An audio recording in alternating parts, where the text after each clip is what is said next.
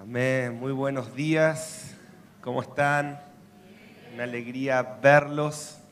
Bueno, tenemos poco tiempo, así que voy rápido a la palabra. Quiero decirles que estoy muy feliz de estar hoy con ustedes eh, y voy a confesar algo. Comúnmente Roger me invita a predicar, pero esta vez me invité yo solo. Le voy a confesar de una vez mi pecado. Hace como dos meses me habían invitado mi amigo Marcos Brunet a su conferencia y, y él me dijo, mira, hay, hay, varias iglesias, de hecho teníamos muchas invitaciones de Chile. Yo no, ni me imaginaba, lo, nadie creo, lo que íbamos a estar pasando en este tiempo acá en Chile, y, pero tuve este sentir de llamarlo a Roger y decirle, eh, siento que quiero estar con ustedes, no sé por qué, y no es que vengo a decirles esto porque les traigo una palabra profética para esta hora, simplemente decirles, le doy gracias a Dios por poder estar con ustedes en este momento. O sea, después de, de o sea, realmente entiendo que Dios quería que estemos juntos y, y, para mí estar siempre y sobre todo en estos momentos me siento un privilegiado por poder simplemente estar, orar juntos, adorar juntos, fortalecernos en el Señor, porque realmente creo lo que dice 2 Corintios 4, que esta leve tribulación momentánea va a producir un más excelente y eterno, excelente y eterno, excelente y eterno peso de la gloria de Dios sobre toda la iglesia de Chile. Pero Dios eh, te pone en su voluntad con la gente correcta y, y, con la gente con la que Él quiere que camines.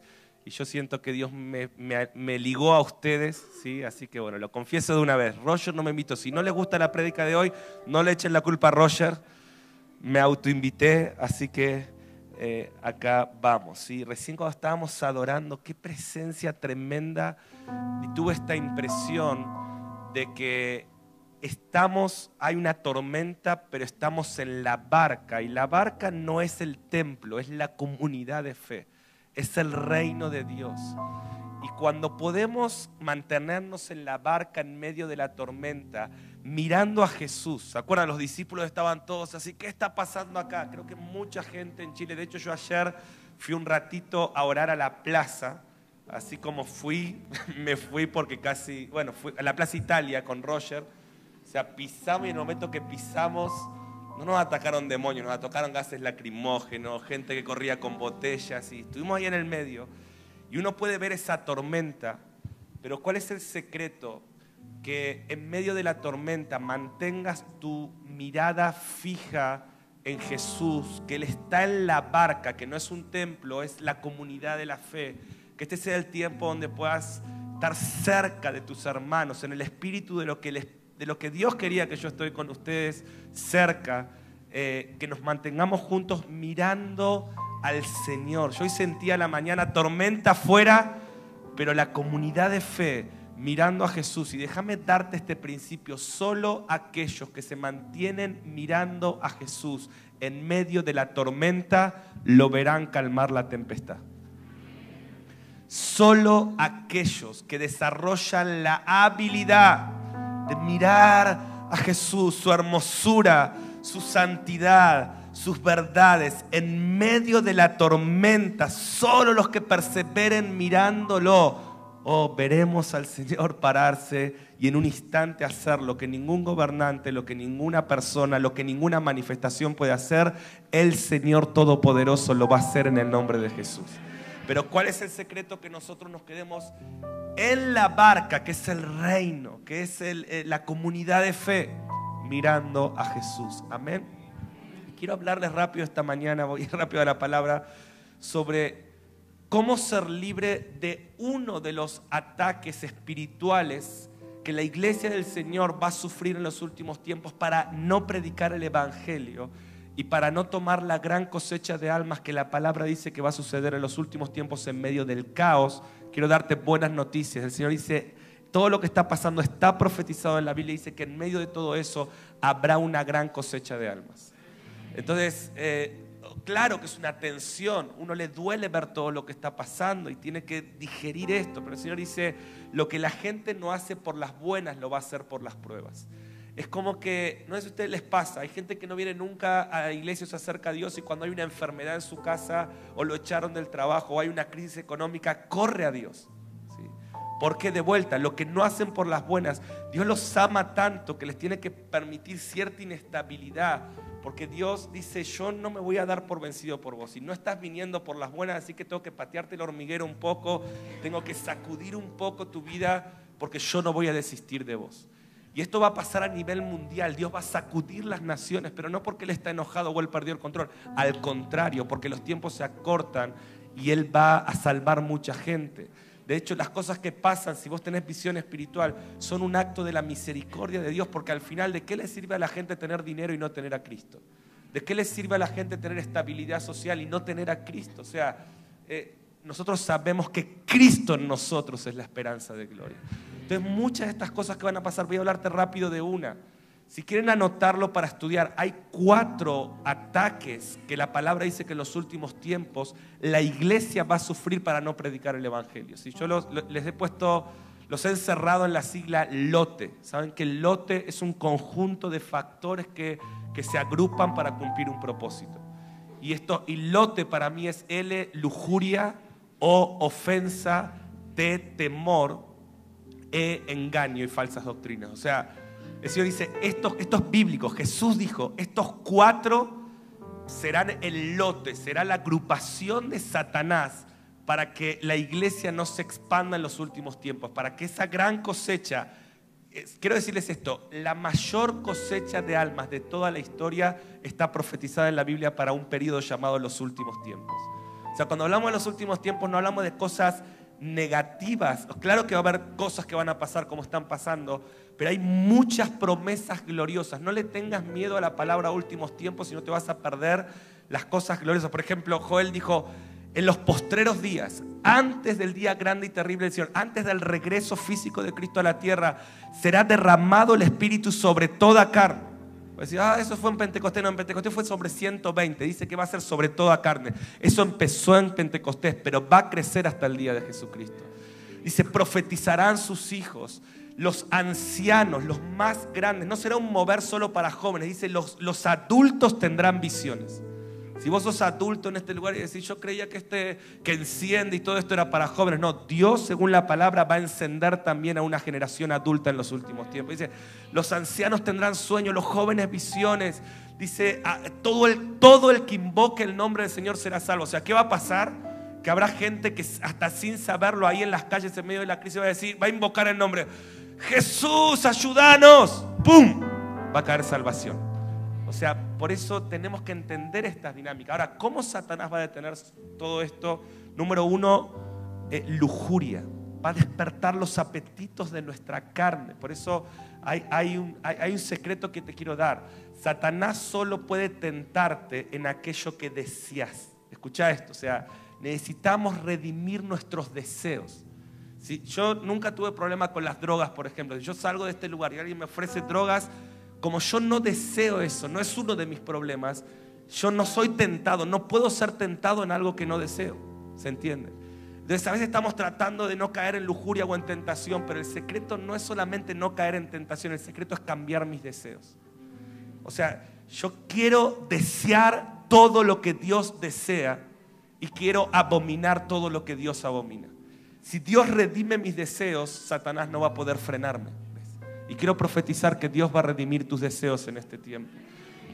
He escrito un libro sobre esto y tengo el honor de decir que mi distribuidor oficial en Chile es la iglesia Piña Las Condes, Shift, o sea, el centro de recursos. Así que todo Chile me pide los libros, digo, vayan a la viña. en serio, o sea, les estoy promocionando. Bueno, ustedes me ayudan, yo los ayudo, ¿no? Te llama Las Pasiones del Corazón de Dios. Hoy está, ayer creo que salió de la imprenta y hoy lo tenemos acá. Y habla de esto, cómo amar lo que Dios ama, cómo desear lo que Dios desea, cómo redimir mis deseos. No quiero solamente estar todo el tiempo diciéndole no a Satanás. Quiero desear lo que Dios desea y que ni siquiera tenga que resistir la tentación porque no lo deseo. O sea, Dios me redimió los deseos.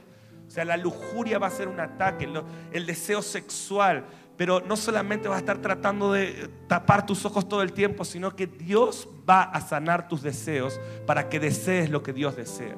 Y para que a un hombre que está en este lugar puedas predicarle como Jesús a una prostituta y no tener deseos impuros, aunque veas una mujer con poca ropa, porque no es una cuestión de andar tapándote los ojos, es una cuestión de que Dios redimió tus deseos. Yo llevo años orando, Señor, quiero amar lo que vos amás y quiero abominar, quiero que me dé asco lo que a vos te da asco. Y créeme que si vos te mantenés orando esto, Dios te responde. La lujuria, la ofensa es lo que voy a hablar en estos minutos.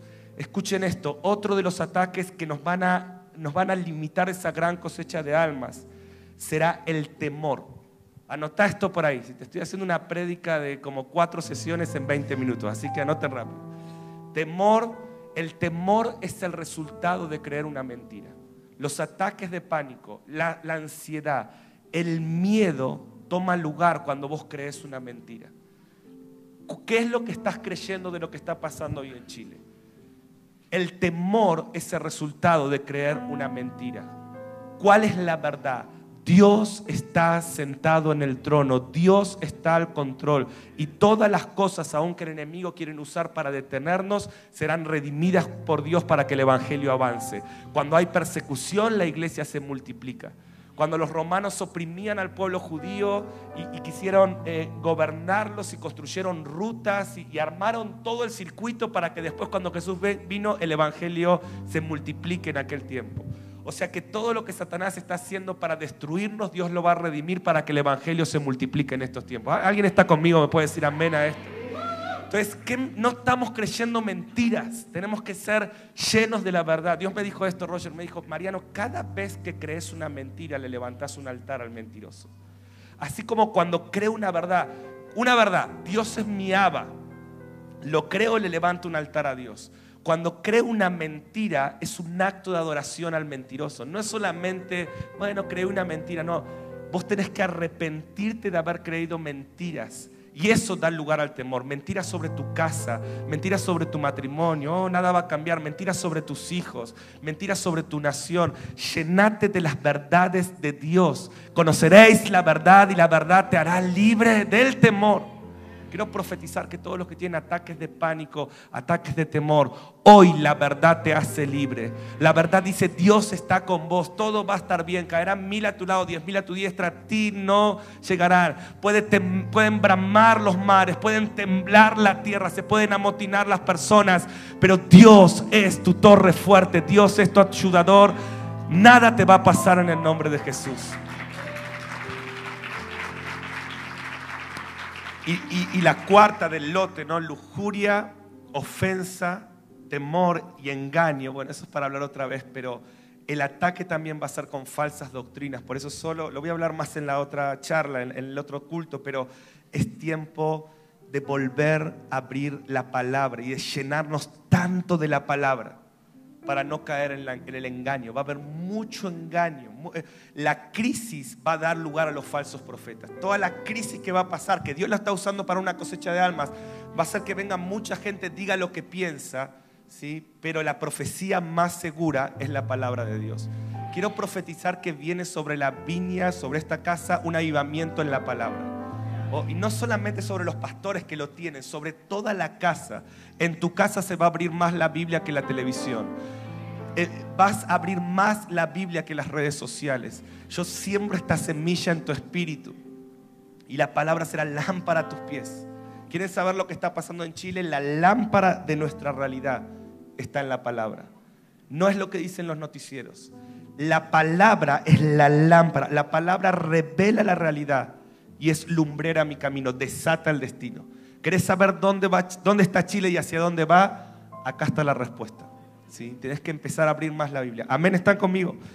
Ahora, vamos a hablar estos minutos sobre la ofensa. Dice, me encanta Mateo 24, ¿sí? De vuelta, podría hablar horas de Mateo 24, donde habla de tantas dinámicas que van a pasar. Dice, habrá alborotos sociales. Que tenga oídos para oír, que oiga.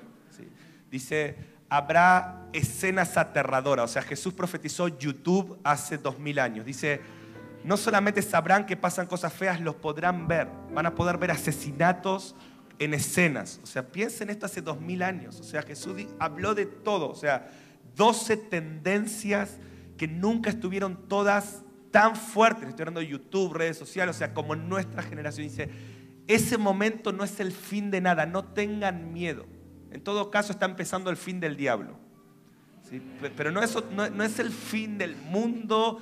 La palabra, pero Dios, Jesús habló del fin del mundo. La palabra mundo es cosmos, que significa eh, gobierno actual de las cosas. Lo que yo estoy diciendo, se está por terminar el gobierno actual de las cosas por Satanás para que entre un nuevo reino, que lo dilatado de ese reino permanece para siempre.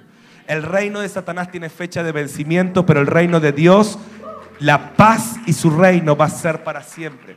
Y esa tensión, Jesús lo llama dolores de parto, es todo esto, dolores de parto, no dolores de muerte son dolores para dar a luz vida, ¿sí? que es el reino que está, pero también el reino que viene. Y eso, bueno, no necesitaría otra charla para explicarlo, pero sé que el Espíritu te, va, te va a revelar ahí.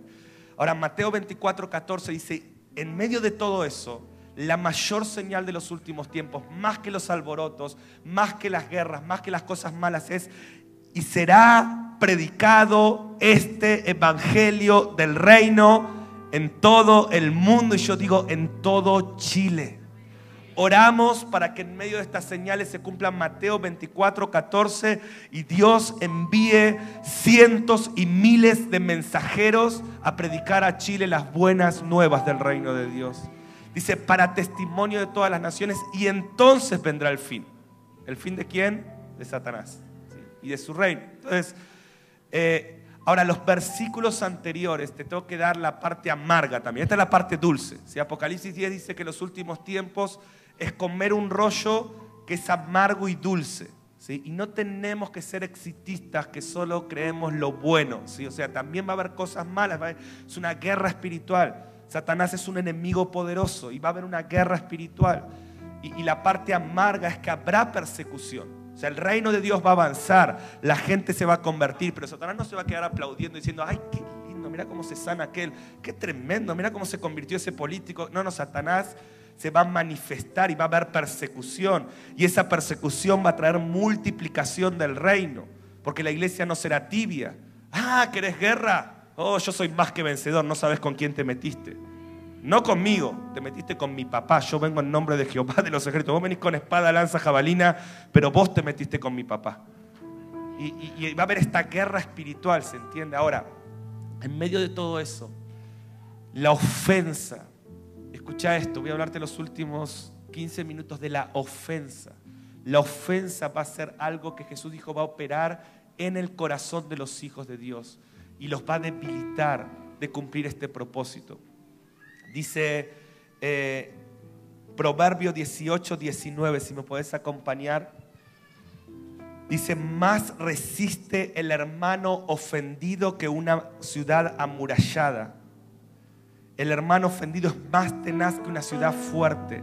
Y las contiendas entre hermanos como cerrojos de alcázar. Dice la otra versión, más resiste el hermano ofendido que una ciudad amurallada. Los pleitos sin resolver son cerrojos de una ciudad. O sea, Jesús dijo esto, que algo que va a cerrar nuestro corazón para la verdad, que nos va a hacer vulnerables a las falsas noticias, al temor, a la lujuria, va a ser corazones ofendidos, gente que se va a ofender. Dice, pleitos sin resolver entre los hermanos. Dice que esto va a cerrar el corazón. La ofensa es una trampa sutil de Satanás que te cierra a lo, a lo, nuevo de Dios, que te cierra a este avivamiento.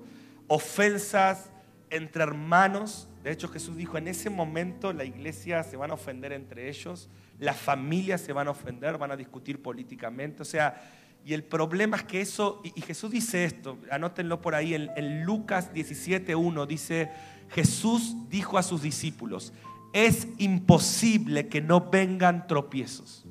O sea, va a venir esta persecución, va a venir esta ofensa.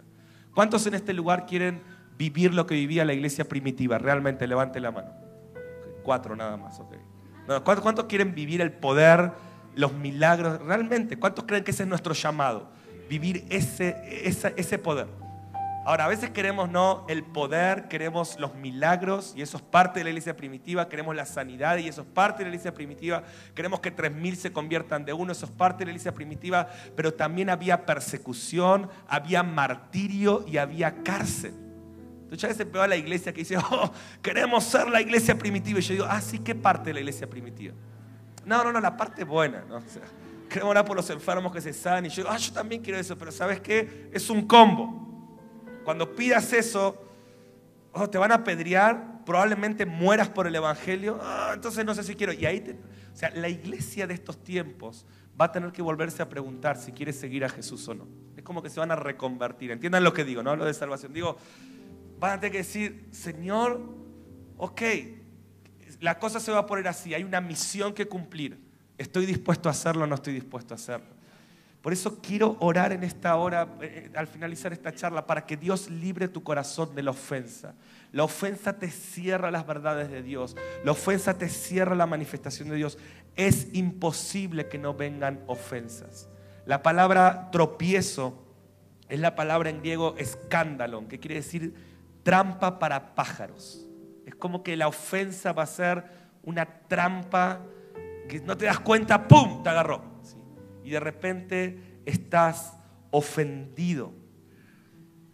Jesús habla y dice, si vos presentás una oración, una ofrenda con un corazón ofendido, tu, oración no será oída.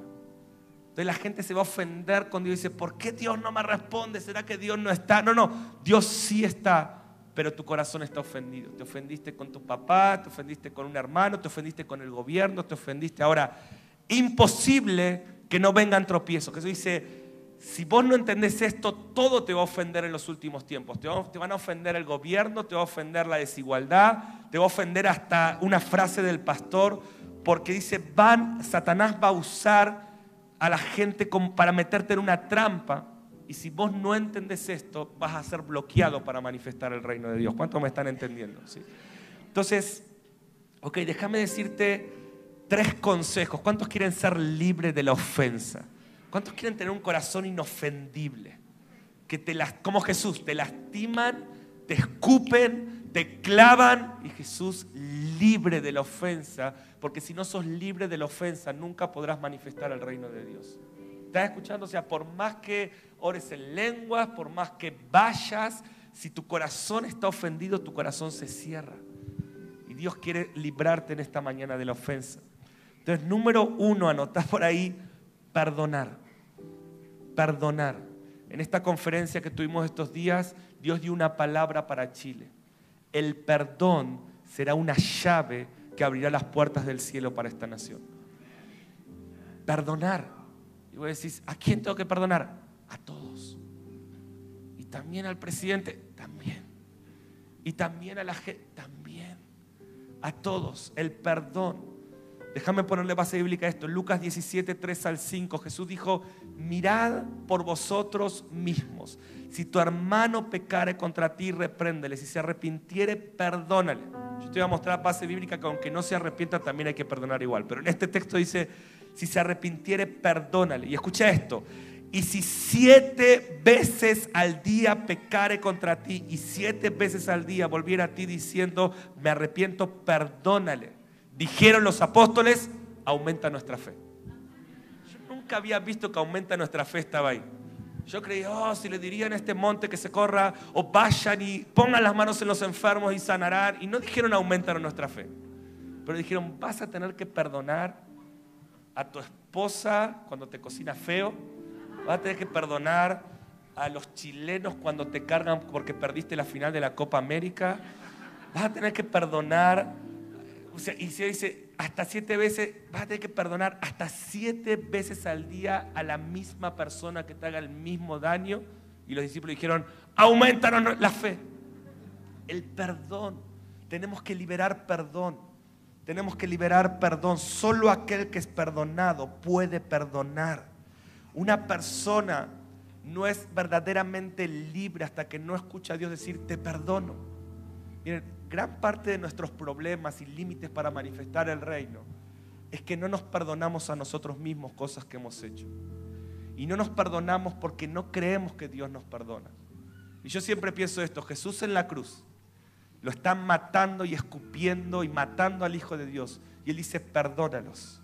Si Jesús puede perdonar al que lo está clavando en la cruz, ¿cómo no te va a perdonar del mayor error que hayas hecho? Si Jesús puede perdonar a un Saulo por perseguir la iglesia, ¿cómo no te va a perdonar de ese gran error que has tenido? Pero la falta de perdón hace que vos no perdones. Y el no perdonar da lugar para la ofensa. Y la persona ofendida cierra su corazón. Yo oro para que en estos 10 minutos Dios te esté mostrando si estás ofendido con alguien. Porque Jesús está en la cruz. Y me encanta esto. Él dice, Padre, perdónanos. O sea, como diciendo, yo ya los perdoné. O sea, lo están ofendiendo. Y quiero decirles esto, los van a ofender. Mucha gente ve en nuestro ministerio la parte buena, ¿no? Que crece, que hay influencia, pero cuanto más crece la influencia, más crecen las ofensas. Gente que te ofende, gente que te critica. Hace solamente un mes atrás o unos meses me hicieron una denuncia penal acá en Chile, llamándome sectario por predicar el Evangelio y, un hombre ateo, su hija quiso venir a uno de nuestros congresos y este hombre levantó una denuncia para impedir que la hija venga, hizo una denuncia penal con todas nuestras prédicas, con todos mis libros, diciendo, esto entra en lo que Chile llama sectas, así que cuando ese hombre pise Chile, métanlo preso. Y yo recibí esto. Y el corazón es una fe. Y todo lo que yo veía mi nombre, mis videos, yo decía, Dios mío. Y Dios me dijo, Mariano, esto es lo que viene. Pero yo, voy a sacar la ofensa de tu corazón. Bendecí, orá. No, no levantes juicio. Yo soy tu juez y soy tu abogado. ¿Vieron como el abogado en un juicio que te dice, le dice al, que defiende, vos no hables, yo hablo por vos? Yo dije, Señor, ¿qué hago? Dios me dijo, nada. Bueno, no tengo tiempo, la historia es increíble. El ese juez, después de todo un proceso, termina desestimando la denuncia. Y no solo pasa eso, sino que por no habernos ofendido y soltar eh, bendición sobre este hombre, la hija le termina escribiendo una carta al papá diciéndole lo que es Jesús para él. Y el papá termina diciendo, la verdad nunca había visto eso, abre su corazón a Jesús, la deja venir al Congreso y hoy Dios hizo algo glorioso en ese lugar. Lo que Satanás quiso usar para ofendernos, el perdón liberó que el reino de Dios se manifieste. Entonces, me encanta esto. Padre, perdónalos. Yo los perdono perdónalos. Amén. Entonces, el perdón. Número dos, segundo secreto para no caer en la ofensa, no ofenderte. Decí conmigo, no ofenderme. Ayúdame con esto, decí, no me voy a ofender. No vamos, decláralo, no me voy a ofender. Esto es poderoso, mi hermano. Abre tu corazón, oh, una persona inofendible. Dios va a levantar en Chile una iglesia inofendible. Oh, podrá pasar de todo, podrán estar crucificando a los hijos de Dios. Padre, perdónalos. Mire lo que dice el Proverbio 19:11. La cordura del hombre detiene su furor y su honra es pasar por alto la ofensa. ¿Cuál es tu honra? Pasar por alto la ofensa. ¿Cuál es tu honra? Esquivar la ofensa. Es mejor, escucha este principio, es mejor no ofenderte que perdonar. O sea, si ya te ofendiste, perdonar que te ofendió pero vos querés ser libre para manifestar el reino de Dios, decidí ser una persona que no me voy a ofender. Jesús dice, es imposible que no te ofendan. Te va a ofender tu jefe, te va a ofender tu familia, pero Señor, voy a vivir perdonando, voy a vivir libre de ofensa. Ok, solo les dejo eh, lo último, porque quiero orar. Número tres, número uno, perdonar. Número dos, no ofenderte.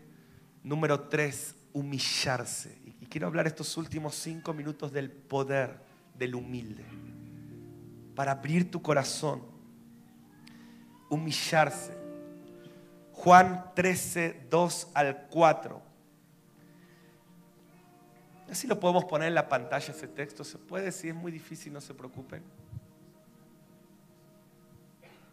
Si no se los leo, se los leo rápido. Dice, y cuando cenaban, escuchen bien, como el diablo ya había puesto en el corazón de Judas Iscariote, hijo de Simón, que le entregase. ¿Están escuchando, no? Cenaban, Jesús ya ve que Satanás, que, Judas se endemonia. Jesús está cenando ahí, ve que se endemonia Judas, sabiendo, oh, Jesús sabía quién era su padre. Sabía que Él le había dado todas las cosas en las manos. Jesús sabía que nada de lo que pasa a su alrededor iba a interrumpir la voluntad de Dios. El que tenga oídos para oír, que oiga. Oh, Jesús tenía la certeza. Oh, se podrán endemoniar miles de violentos, rebeldes. Se podrán endemoniar los gobiernos. Se podrán endemoniar las naciones. Pero quien sabe que nada puede torcer la voluntad de Dios, no tiembla, no tiene miedo. Dice, miren, ese texto, dice, sabiendo Jesús que el Padre le había dado todas las cosas en las manos, que había salido de Dios y que a Dios iba, se levantó de la cena, se quitó su manto y tomando la toalla, se la ciñó. Y el que ve este relato en los evangelios van a ver que primero es la Santa Cena y después, no, perdón, sí, primero la Santa Cena y después el lavamiento de pies. No, perdón, al revés, al revés. Primero es el lavamiento de pies y después es la Santa Cena. ¿Qué quiere decir eso? Que Judas estaba en el lavamiento de pies. Sabiendo que estaba endemoniado. ¿Qué le hizo? ¿Qué hace Jesús cuando alguien lo va a ofender? Le lava los pies. ¿Qué hace Jesús cuando alguien lo critica? Le lava los pies. Se humilla. Y quien se humilla hasta lo sumo, el Padre lo exalta hasta lo sumo. ¿Qué hago cuando alguien no ve el oro que hay en mí? ¿Me, ofendo? ¿Qué hago cuando mis líderes, qué hago cuando mis pastores, qué hago cuando alguien no ve lo que Dios me dio? ¿Me ofendo? Y me encanta en esto Natanael, si se acuerdan Natanael y Jesús, ¿se acuerdan la historia que Natanael viene, Felipe le dice, Natanael, hemos hallado al Mesías? ¿Y se acuerdan lo que dice Natanael? ¿De Nazaret puede salir algo bueno? Entonces viene Jesús a la escena. Imagínense, ahí está Natanael, acá está Jesús y lo mira Natanael y le dice, he aquí un verdadero israelita en quien no hay engaño. O sea, vean la secuencia. De Nazaret, o sea, yo no veo el oro que hay en vos. Yo te ofendo, te quiero ofender. ¿Y cómo Jesús responde a la ofensa? He aquí un verdadero israelita en quien no hay engaño. Se humilla, ve el oro. Natanael, que está ofendido, evidentemente, alguien lo ofendió y él dice, ¿Cómo sabes? ¿Y, tú cómo sabes? O sea, sigue sin ver el oro. ¿Y qué le dice Jesús? Cuando estabas debajo de la higuera, te vi. Eso es poderoso. O sea, ¿qué le está diciendo? Vos no me ves, pero yo sí te veo. Vos no ves el oro que hay en mí, pero a mí no me importa. Yo veo el oro que hay en vos. Vos me ofendés, yo te lavo los pies. ¿Cómo le sacamos, cómo le devolvemos la vista a los ciegos? ¿Con más ceguera? Solo alguien que ve el oro en otros puede devolverle la vista a un ciego. Entonces, ¿cómo, vamos, cómo somos libres de la ofensa? Esto es una revolución. Si vos entendés lo que estoy hablando, es una revolución. Yo por años tuve líderes que no vieron el oro que había en mí. ¿Qué hice? Los serví con amor sincero. Le lavé los pies. Hoy estamos en un tiempo del ministerio donde mucha gente nos invita, nos quiere, pero yo he pasado quizás 15 años sintiendo a veces que, ¿por qué no ven lo que Dios me dio? No era el tiempo, no estaba preparado. Qué bueno, porque si Dios te promueve antes que seas procesado, te vas a corromper. Gracias Señor por el tiempo de prepararte para después poder resistir, porque es muy fácil alcanzar los sueños, lo importante es no corromperte y mantenerte hasta el fin. Entonces, termino, termino. Sé que tengo que terminar, pero dice Natanael, ¿de Nazaret puede salir algo bueno? Jesús, he aquí un verdadero israelita. Natanael, ¿cómo sabes? Cuando estabas debajo de la higuera te vi. Natanael, Rabí, oh, ahora sé que eres un hijo de Dios. Y lo empieza el enviado y no solo eso, a partir de ahora. No es que Jesús le dice, ah, recién ahora te das cuenta. No, no, no le echan cara. No es que, ah, ahora se dan cuenta que, era, que, que, tenía algo de Dios para dar. Por fin mis pastores se dieron cuenta. No, no. Y ahora te digo, de cierto, de cierto os digo, de aquí en adelante veréis los cielos abiertos y, y delante del Hijo del Hombre veréis ángeles que suben y descienden. Porque si vos le querés abrir la vista a una generación ciega, tendrás que humillarte, lavarle los pies y escucha esto, termino con esto. No te estoy hablando solo de lo que tenemos que hacer en las calles, estoy hablando de lo que tienes que hacer en tu casa con tu esposa. Te estoy hablando de ver el oro en tu esposa, en tu esposo. Pero Mariano, ella no lo ve en mí, no importa. ¿Cómo le, damos la vista a un ciego con visión, con honra? Me encantó recién verlos orando por sus pastores. Esa es la cultura que, que vence la ofensa y nos prepara para manifestar el reino en todo lugar. ¿Qué hago con mi jefe que me trata mal? Le lavo los pies, pero está endemoniado Judas también. Le lavo los pies. ¿Qué hago con el que me viene a lastimar? ¿Qué hago con el que me estafó? Lo perdono. Lo libero. Escucha esto, no perdono porque el otro tiene razón. Yo perdono porque quiero ser libre de la ofensa. Jesús no perdonó porque tenía razón. Perdonó porque solo quien es libre puede manifestar el reino de Dios. ¿Cuántos dicen amén a esto? Ponte en pie ahí en tu lugar. Si quieres dar un aplauso del Señor.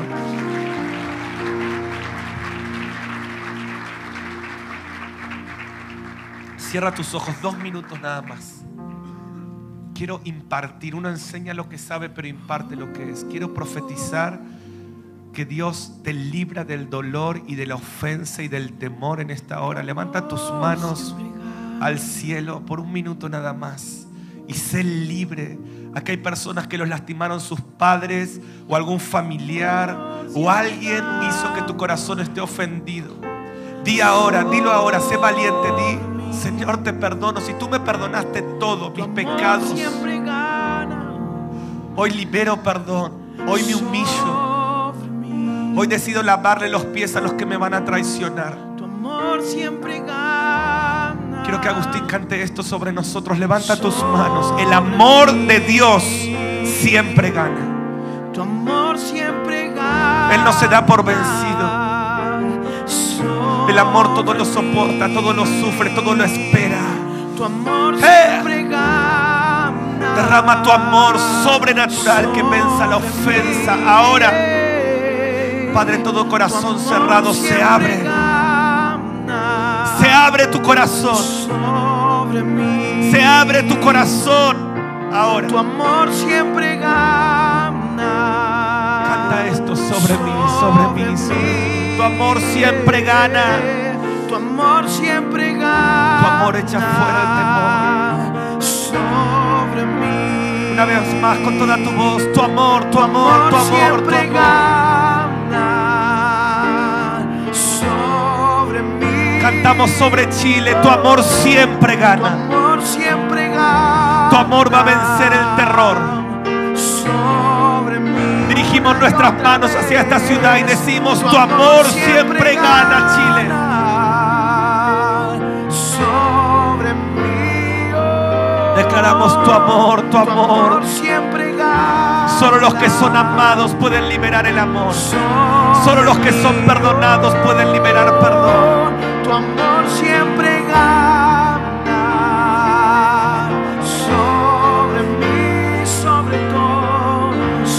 amor siempre gana.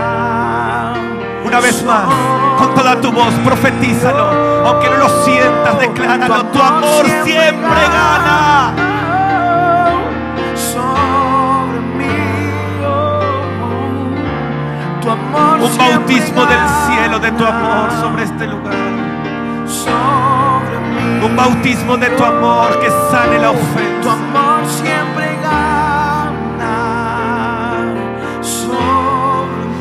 Siento como Abba te abraza en esta hora y te dice todo va a estar bien. gana. Sobre mí. Siento como Abba te abraza y te dice descansa, confía en mi amor.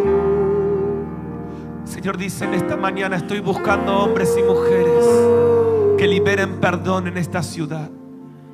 Desde lo más íntimo de una casa hasta las calles y los lugares. Si vos sos uno de esos, déjame orar por vos. Levanta tu mano si solamente eres uno que dice, yo quiero liberar perdón de Dios. Quiero manifestar esta expresión del reino de Dios. Empezando por lo más íntimo. Si tengo que perdonar un abuso o cosas muy graves en mi vida, Señor. Perdónalos. No saben lo que hacen. Líbranos Oramos por todos esos violentos y todos los rebeldes y los corruptos y decimos, perdónalos. sana la tierra. Oramos por los ciegos, por los Natanael que hoy no ven nada, pero verán los cielos abiertos y los ángeles del Señor. Siento que Dios te está dando esta llave para tu casa. Perdona a tus hijos, perdona a tu esposa, a tu esposo, perdona a tus padres. Si los perdonas, verán los cielos abiertos y verán al Hijo de Dios, verán al Hijo del Hombre, verán a Jesús. Padre, úngenos para ver el oro en otros. Te entregamos las piedras. Entrégale las piedras que tenías en la mano. Y toma una toalla ahora. Entrega las piedras. Y toma una toalla. Cierra tu puño como tomando esa toalla. Y di conmigo, voy a lavarle los pies al que me lastimó. Voy a lavarle los pies. Dios me muestra como muchos de esos violentos en las calles son personas ofendidas. Y han encontrado en esta causa la razón de exteriorizar el dolor interior. La destrucción interior la justifican destruyendo afuera. El Señor dice, necesito una generación obediente. No necesito tu talento, ni siquiera necesito tu carisma, necesito tu obediencia. Lávale los pies. Diles que son perdonados. Diles que son perdonados. Y el reino de los cielos se manifiesta. Padre, te damos toda la gloria en esta mañana. Te damos toda la honra en esta mañana. Y creemos que en medio de este caos la mayor cosecha de almas se verá. Abre nuestros ojos para ver que son más los que están con nosotros que contra nosotros. Y hoy decimos, si Dios es con nosotros, ¿quién contra nosotros? Te damos toda la gloria en esta mañana. En el nombre de Jesús. Amén. Amén.